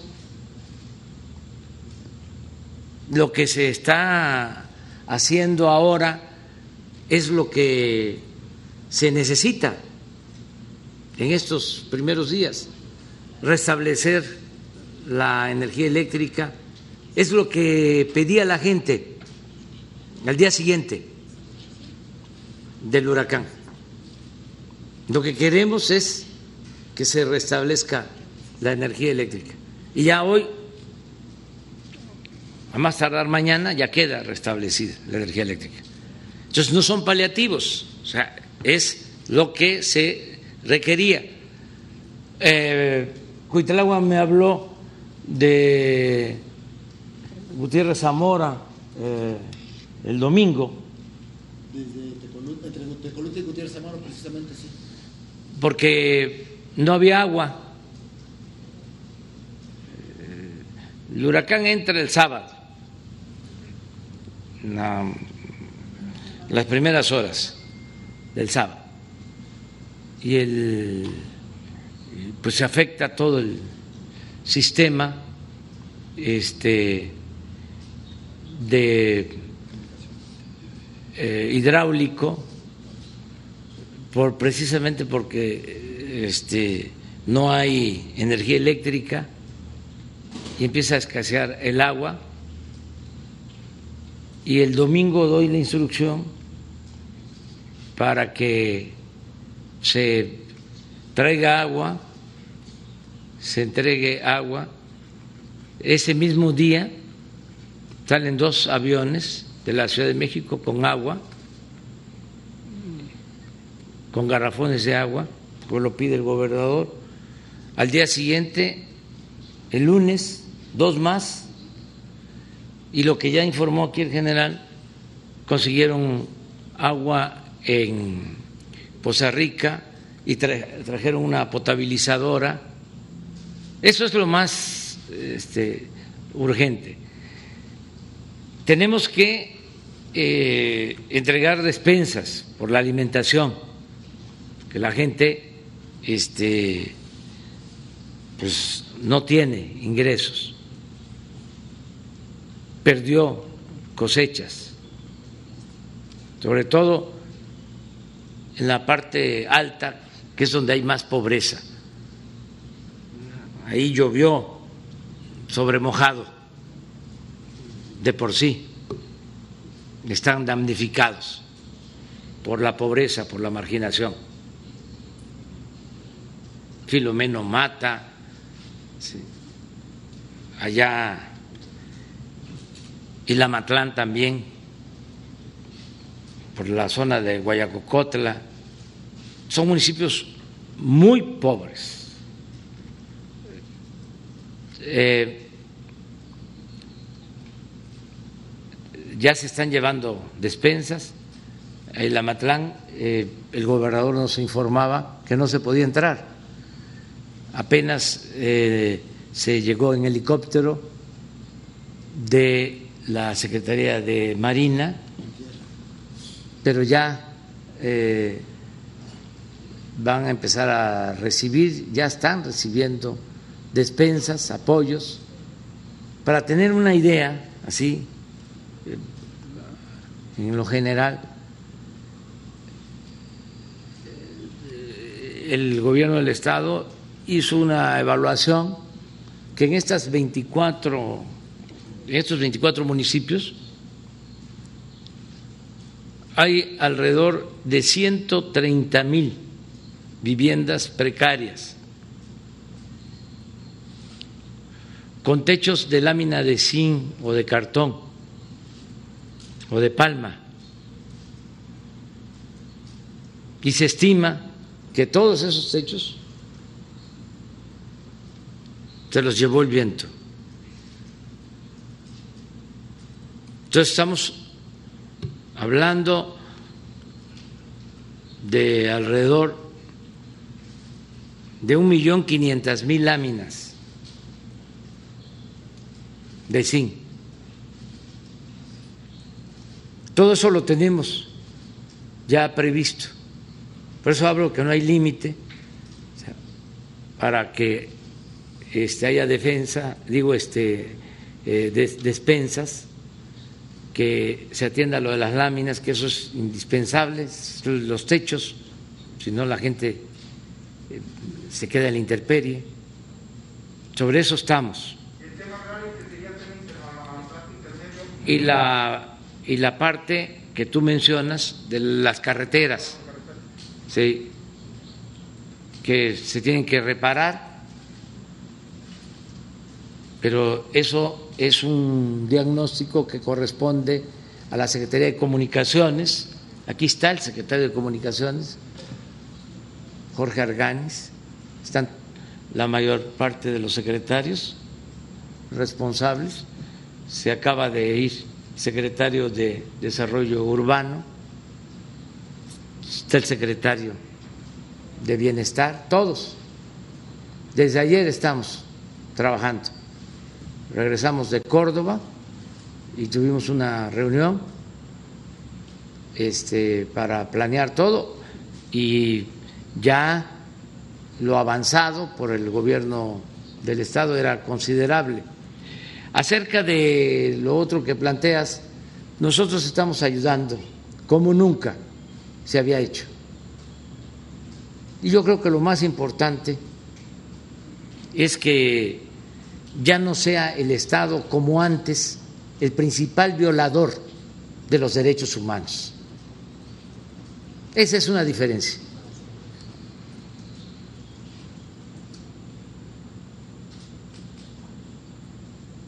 Porque antes el principal violador, el violador por excelencia de los derechos humanos era el Estado. Eso ya no sucede.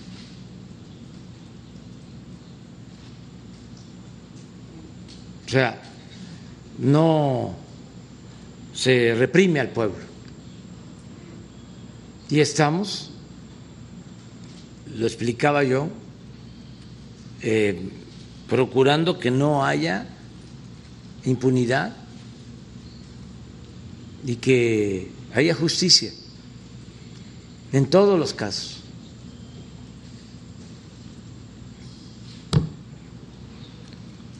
A ver, una compañera allá, para el equilibrio. Presidente, muy buenos días. Laura Valencia de Cuadratín, Veracruz.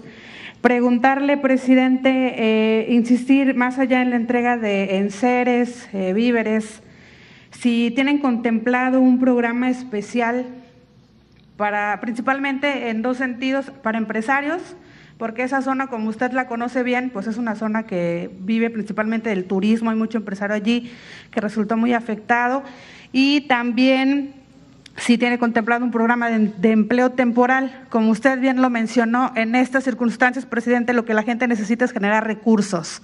Si eso está considerado. Y bueno, eh, retomando un poco el tema de Ricardo Anaya, preguntarle si tiene conocimiento de que esas denuncias tendrían alcances en Veracruz, porque a propósito de este tema, pues ha revivido eh, principalmente un audio en el que Ricardo Anaya habla con el entonces gobernador de Veracruz, Miguel Ángel Yunes Linares, sobre un presunto desvío de recursos. Y bueno, también considerando que, que Miguel Ángel en campaña lo enfrentó a usted, presidente, incluso lo, lo desafió cuando usted estaba en campaña.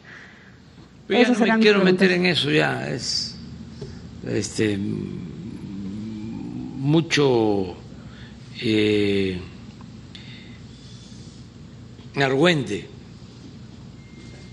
La verdad es que este, se dedicaban a robar con impunidad. El gobierno estaba tomado, estaba secuestrado, se dedicaban a saquear.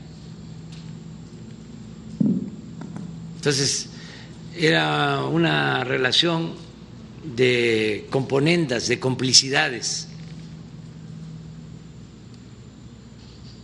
Yo siempre denunciaba la corrupción, tardé años denunciando la corrupción, hice libros sobre la corrupción en México, siempre denunciando. Cuando llegué al gobierno, me di cuenta que me había quedado corto que era mucho más de lo que yo imaginaba. Y vaya que me tocó denunciar el Fobaproa. Hice un libro sobre el Fobaproa.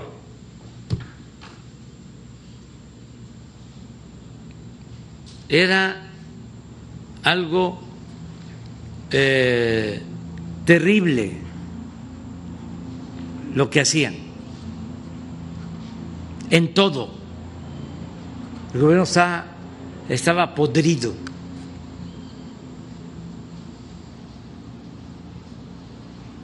Entonces, pues ahora está saliendo todo eso. Y yo lo que considero es que es bueno, sobre todo para la no repetición porque lo peor de todo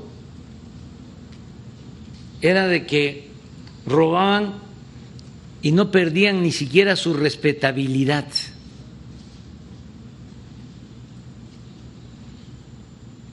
Eso era lo peor. Se consideraba como algo normal. Era un tonto el que no robaba.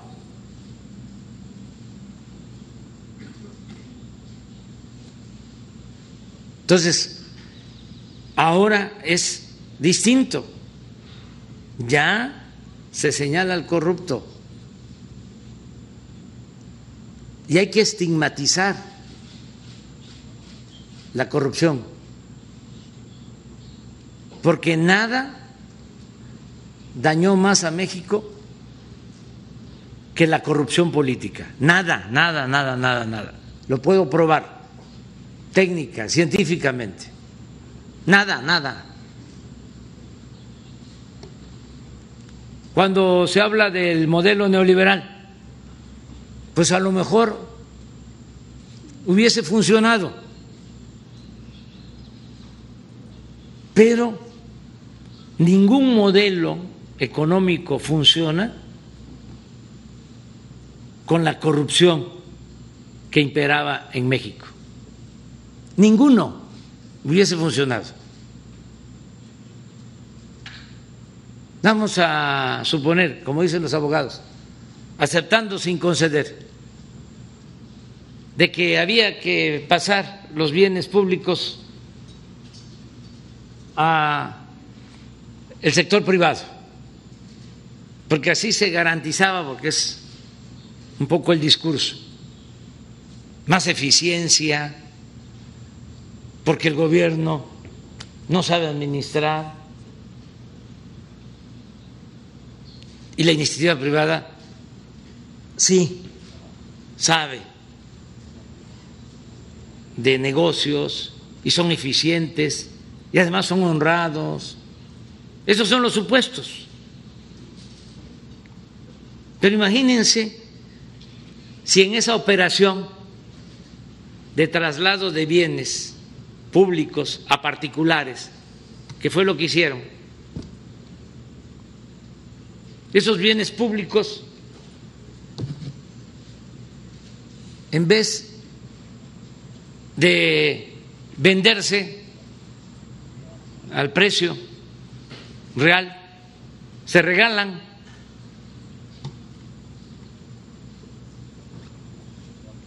Y el que recibe un bien público es parte del mismo grupo político.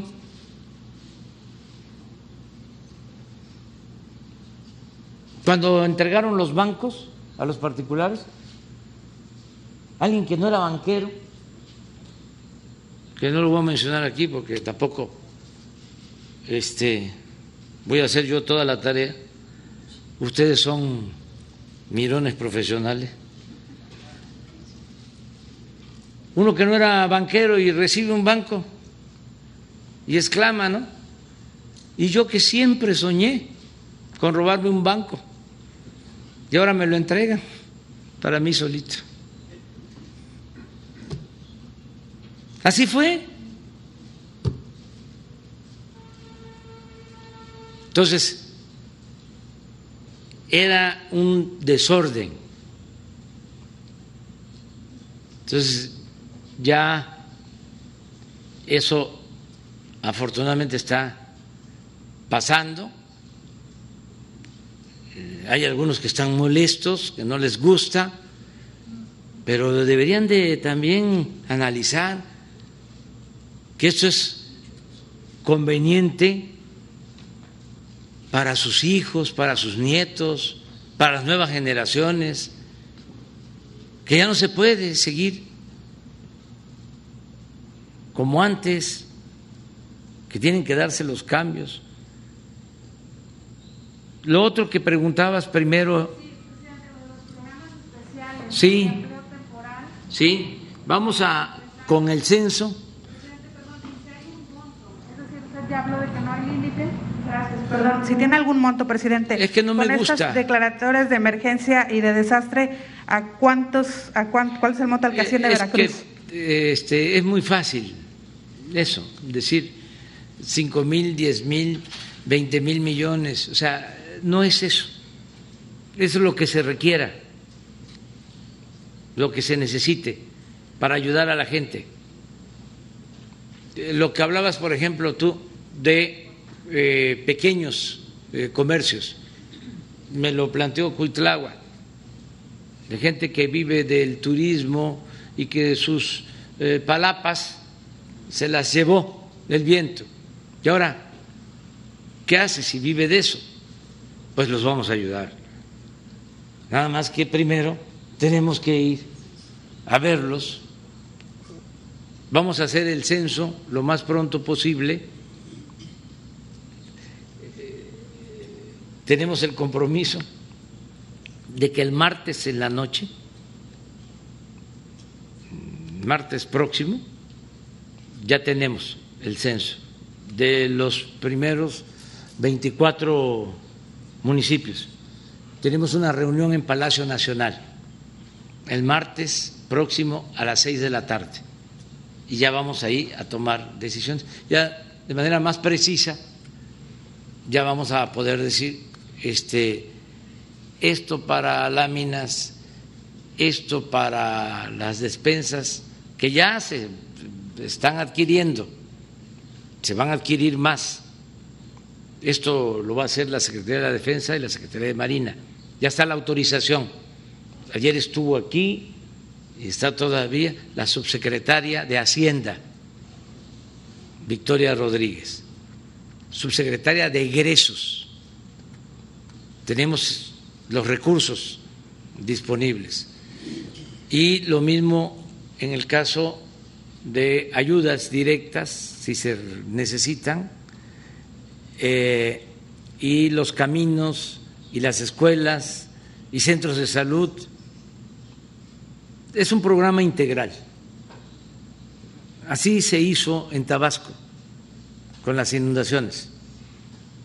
Y ya prácticamente terminamos. Ahí, como lo comentaba el compañero, que este, habían tardanzas antes. Ahí nos hemos tardado en, Tabasco porque se entregaron en seres y eh, con la crisis económica y sobre todo con la pandemia eh, hay em, poca oferta de aparatos electrodomésticos, pero esto es general. En Estados Unidos, hablaba yo hace unos días, de que se compra un refrigerador y lo entregan en dos, tres meses. No hay. Eso nos está pasando a nosotros. Este, tenemos compras hechas de estufas, de refrigeradores y no nos entregan. Ya habíamos eh, acordado entregar en septiembre, el 13 de septiembre, y vamos a tener que, eh, en el caso de Tabasco, eh, llegar hasta, hasta diciembre, porque no nos entregan los electrodomésticos, las este, empresas. Hay una crisis general este, de falta de electrodomésticos, eh, pero ya vamos eh, saliendo. Entonces, eh, eso es lo que puedo contestarte, pero sí vamos a, a hacerlo lo más pronto posible.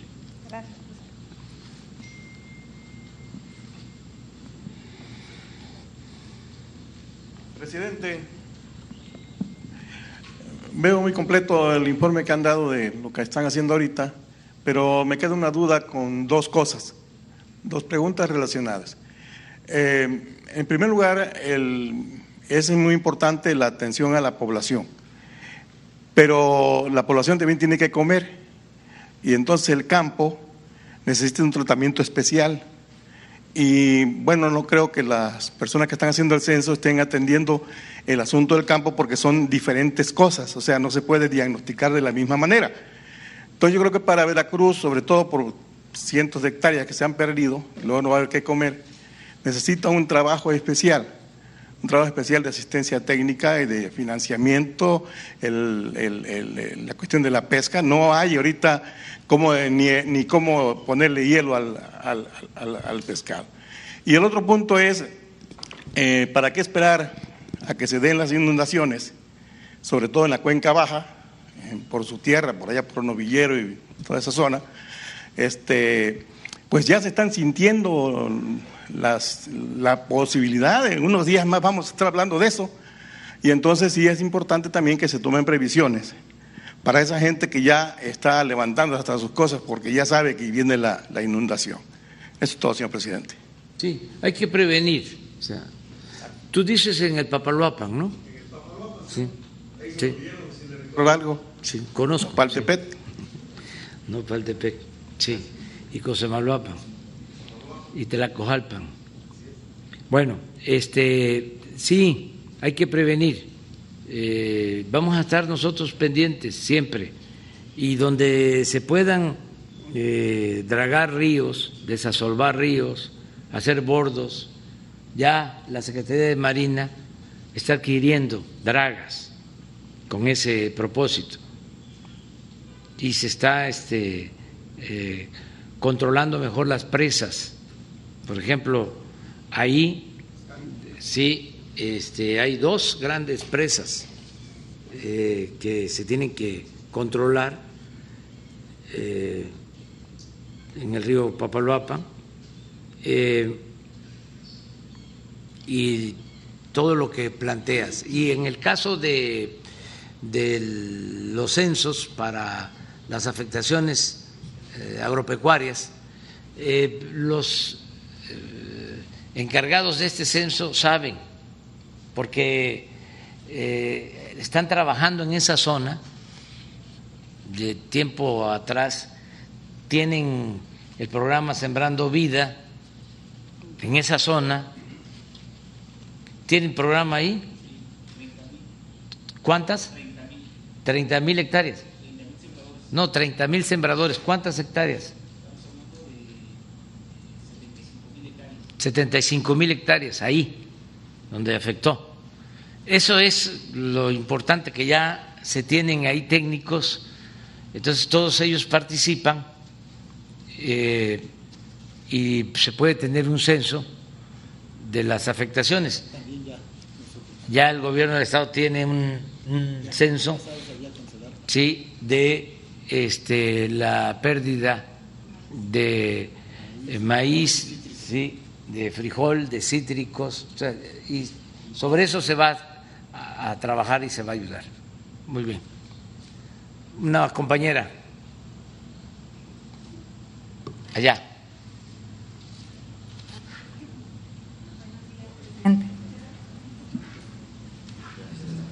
Buenos días, presidente. Sara Landa, de Mega Noticias y Crónica de Jalapa.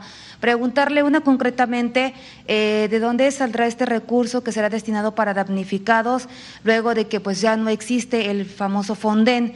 Y la otra, la vacunación. Muchos maestros de Veracruz están eh, de alguna forma inconformes con regresar a clases presenciales y solicitan ser vacunados eh, con la segunda dosis que se les aplicó la primera vez. ¿Su opinión al respecto? Bueno, eso del Fonden era un barril sin fondo, era eh, de esas partidas que se manejaban de manera discrecional, que servían para que se robaran el dinero los funcionarios. Cada vez que había así una situación de emergencia, a comprar y, este, y a comprar carísimo si una lámina de zinc cuesta 400 pesos, la compraban en 2000. Así. Entonces, este, ahora ya no existe eso. Y no hay límite. Eh, no eh, hay un presupuesto, este, no hay un techo, es lo que se requiera, porque como no hay corrupción en el gobierno, no es para presumir, pero tenemos presupuesto. El pueblo de México tiene este recursos en su gobierno para cuando se necesita. Y eh, yo no sé quién eran los del Fonden, quiénes estaban ahí antes, pero dependía del secretario de gobernación. Ahora ya no hay Fonden porque no hay corrupción. Y estos casos los atiende de manera directa el presidente y el secretario de la Defensa y el secretario de Marina.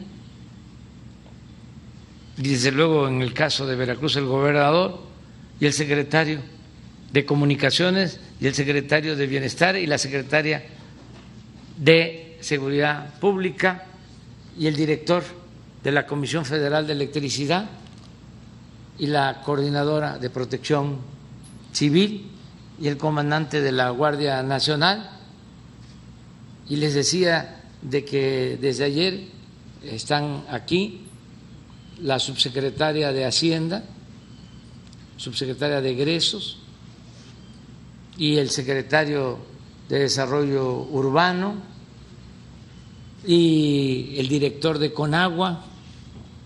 Todo el gobierno está aquí Entonces, es mejor ahora.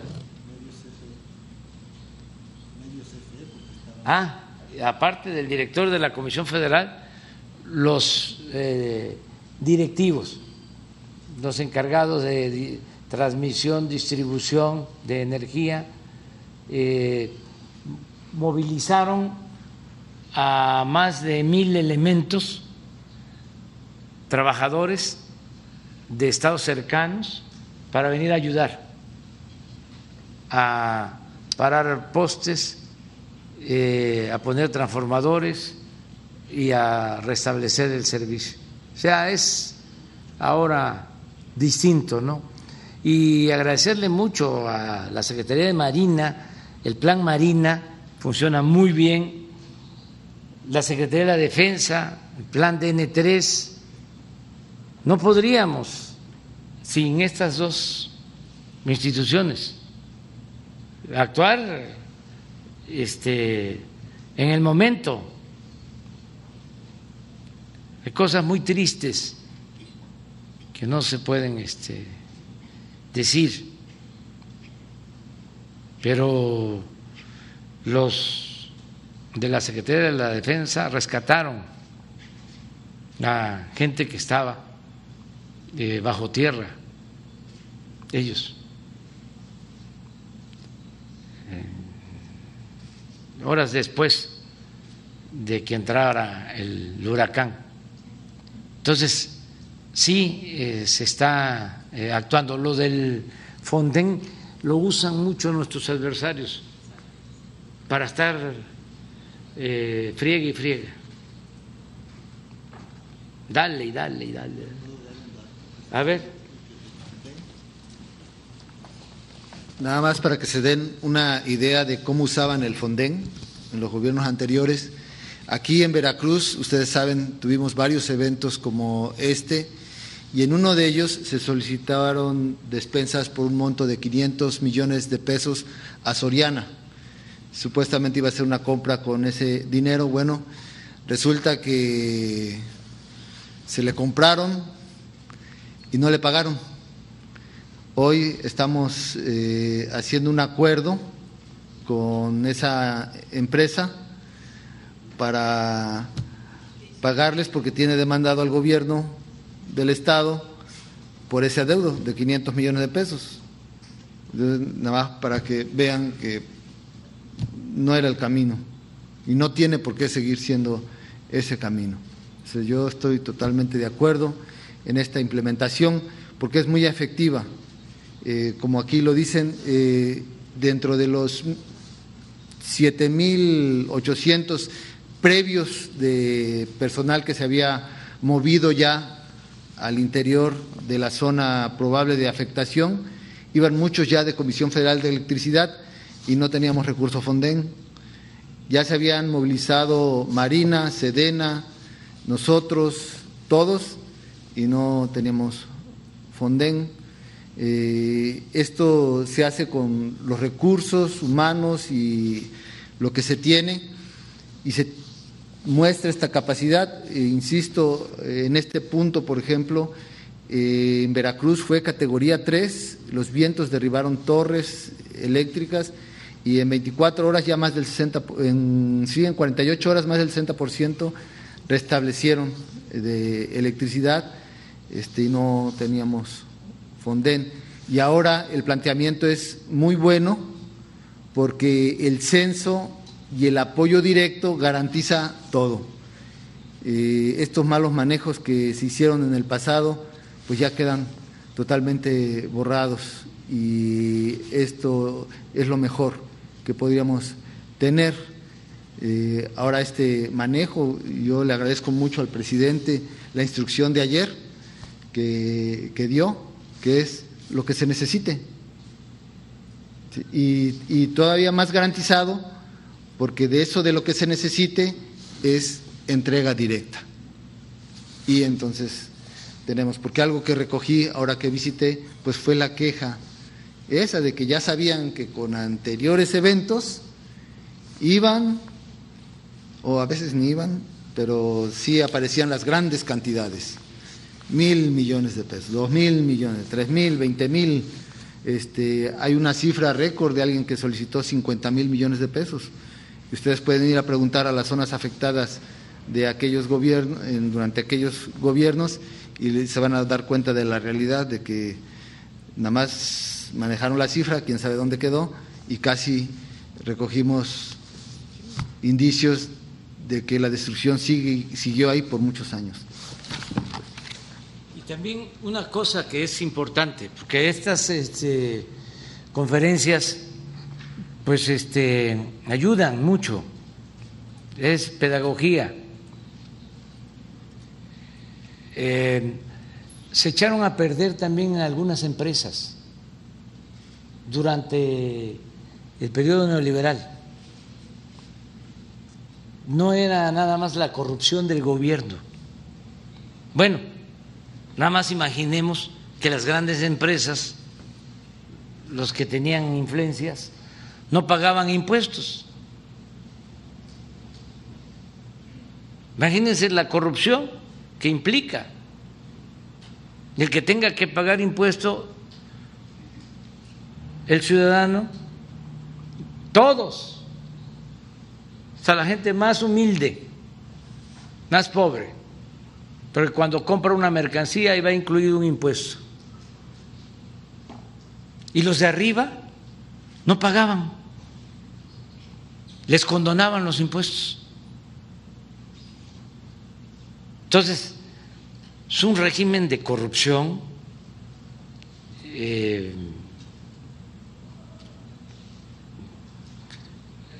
realmente eh, destructivo, este, que produjo una decadencia y no están ajenos los particulares. Les voy a comentar algo, porque ayuda y ofrezco disculpas a los dueños de esta empresa por anticipado, pero que este, entiendan que son otros momentos. Se hizo un acuerdo para comprar electrodomésticos con una empresa, MAVE. Nos habían ofrecido descuentos para la compra de los electrodomésticos. De repente ya habían entregado una cantidad y informan que ya no iban a hacer descuentos porque no les querían condonar impuestos en el SAT.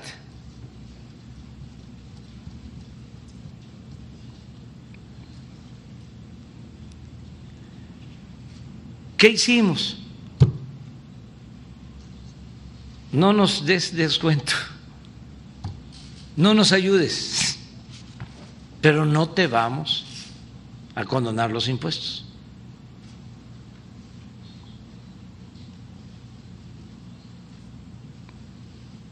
Es más, hasta eh, nos dijeron, les vamos a hacer un descuento y nuestra empresa va a aportarles una cantidad de electrodomésticos para ayudar a los damnificados.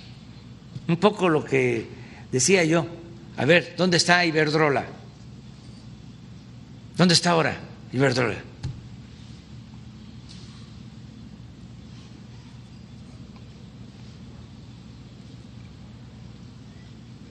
Entonces les dijimos, no, ¿cómo te vamos a este, a condonar los impuestos. Entonces, no estás ayudando.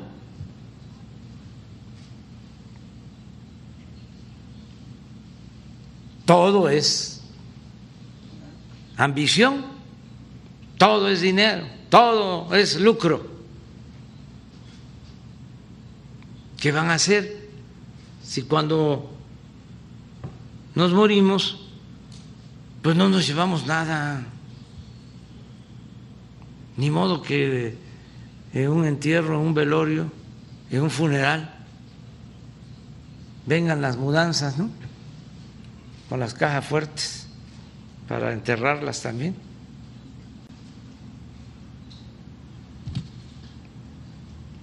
Entonces todos tenemos que cambiar y ayudar. Ahora me acordé por esto de este Soriana, que a lo mejor sí este le debían. Pero había eh, también esta relación de complicidades, esta mezcolanza entre poder económico y poder político. Pero bueno, este, lo de las vacunas, eh, todos los maestros ya están vacunados. Ya no, ya no les permitirán nuevamente otra dosis como lo están solicitando es que se dio este, una vacunación, este, sí, con cancino, que es una, zona, una sola dosis, y hasta ahora los médicos, este, los especialistas, hablan que es suficiente. Si eh, la Organización Mundial de la Salud sostiene de que es necesario reforzar, lo haríamos. Pero hasta ahora no eh, lo recomiendan los médicos. Eh, se sabe, se está demostrando que si nos vacunamos con cualquiera de las vacunas tenemos eh, protección. Desgraciadamente, en esta nueva ola, los que se están hospitalizando y están tristemente perdiendo la vida, en un porcentaje mayor son los que no se han vacunado. Entonces hay que vacunarnos. Eh, ese plan va a continuar aquí en, Veracruz. También decir que en Veracruz y en Oaxaca la Secretaría de la Defensa entró a reforzar la vacunación y se está utilizando Cancín. La, zona afectada ya fue vacunada de 18 y más, toda la zona afectada. Lo que plantea el gobernador es que la zona afectada ya, eh, es, eh, ya, ya fue vacunada de 18 en adelante, toda la zona, afortunadamente, porque es un plan que traemos. El propósito es eh, terminar de vacunar en octubre a los mayores de 18 años. Bueno, ya, nos vemos mañana. Este, informo también, tenía yo este, eh, preparado un sobrevuelo, pero la recomendación que nos hacen de la Secretaría de la Defensa es que no conviene por la situación del clima. Sí. Entonces, vamos a regresar por carretera. Nos estamos viendo. Gracias, gracias.